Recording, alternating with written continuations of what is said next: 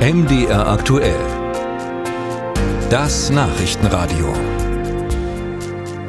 Donald Tusk hat in seinem Leben schon so einiges erlebt. Sechs Jahre lang war er Präsident des Europäischen Rates, dann Vorsitzender der Europäischen Volkspartei. Und dann ist er angetreten in seiner polnischen Heimat als Oppositionsführer im Kampf gegen die nationalkonservative Peace-Partei um bei der Parlamentswahl am vergangenen Wochenende für eine Wende zu sorgen. Das Böse, das die Peace tut, ist so deutlich, so unverschämt, so durchgängig. Aber man muss mit dem ersten Gebot beginnen. Wenn du das Böse siehst, kämpfe dagegen und frag nicht nach den Gründen. Und offenbar hat Tusk erfolgreich gekämpft, denn seit gestern ist ziemlich klar, die Peace ist zwar zum dritten Mal in Folge stärkste Kraft, verfehlt aber die absolute Mehrheit im Parlament. Stattdessen deutliche Mehrheit für das Bündnis dreier Oppositionsparteien unter Donald Tusk möglicherweise. Was das jetzt für Polen heißt und was das für Deutschland heißt möglicherweise, das fragen wir heute Morgen. Paul Ziemiak, ehemaliger CDU-Generalsekretär und jetzt Vorsitzender der deutsch-polnischen Parlamentariergruppe. Herr Ziemiak, schönen guten Morgen. Einen schönen guten Morgen. Sie haben ja nun eine größere Nähe zu Polen. Sie sind in Stettin geboren und Sie wissen vermutlich auch, dass bei dieser Wahl seit 73 Prozent der Menschen ihre Stimme abgegeben haben, so viele wie noch nie in Polen. Woran liegt das aus Ihrer Sicht?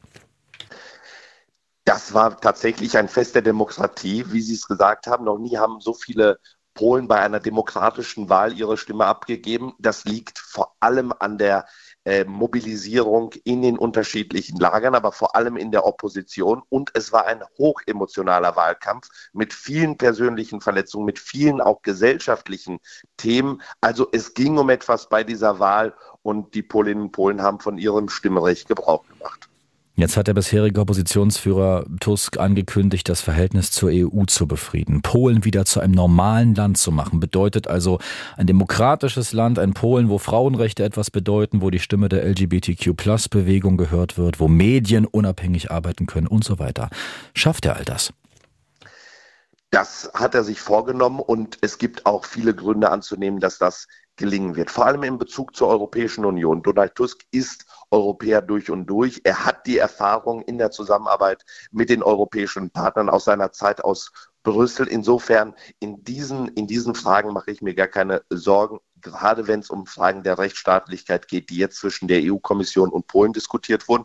Aber ich sage auch, sicherlich wird es äh, keinen Kurswechsel in jedem Punkt geben, beispielsweise bei der Migration. Da bleibt auch die polnische Gesellschaft, auch diejenigen, die jetzt Opposition gewählt haben, äh, skeptisch, wenn es um europäische Regelungen geht, die dazu führen, dass in Polen unbegrenzt Menschen aufgenommen werden.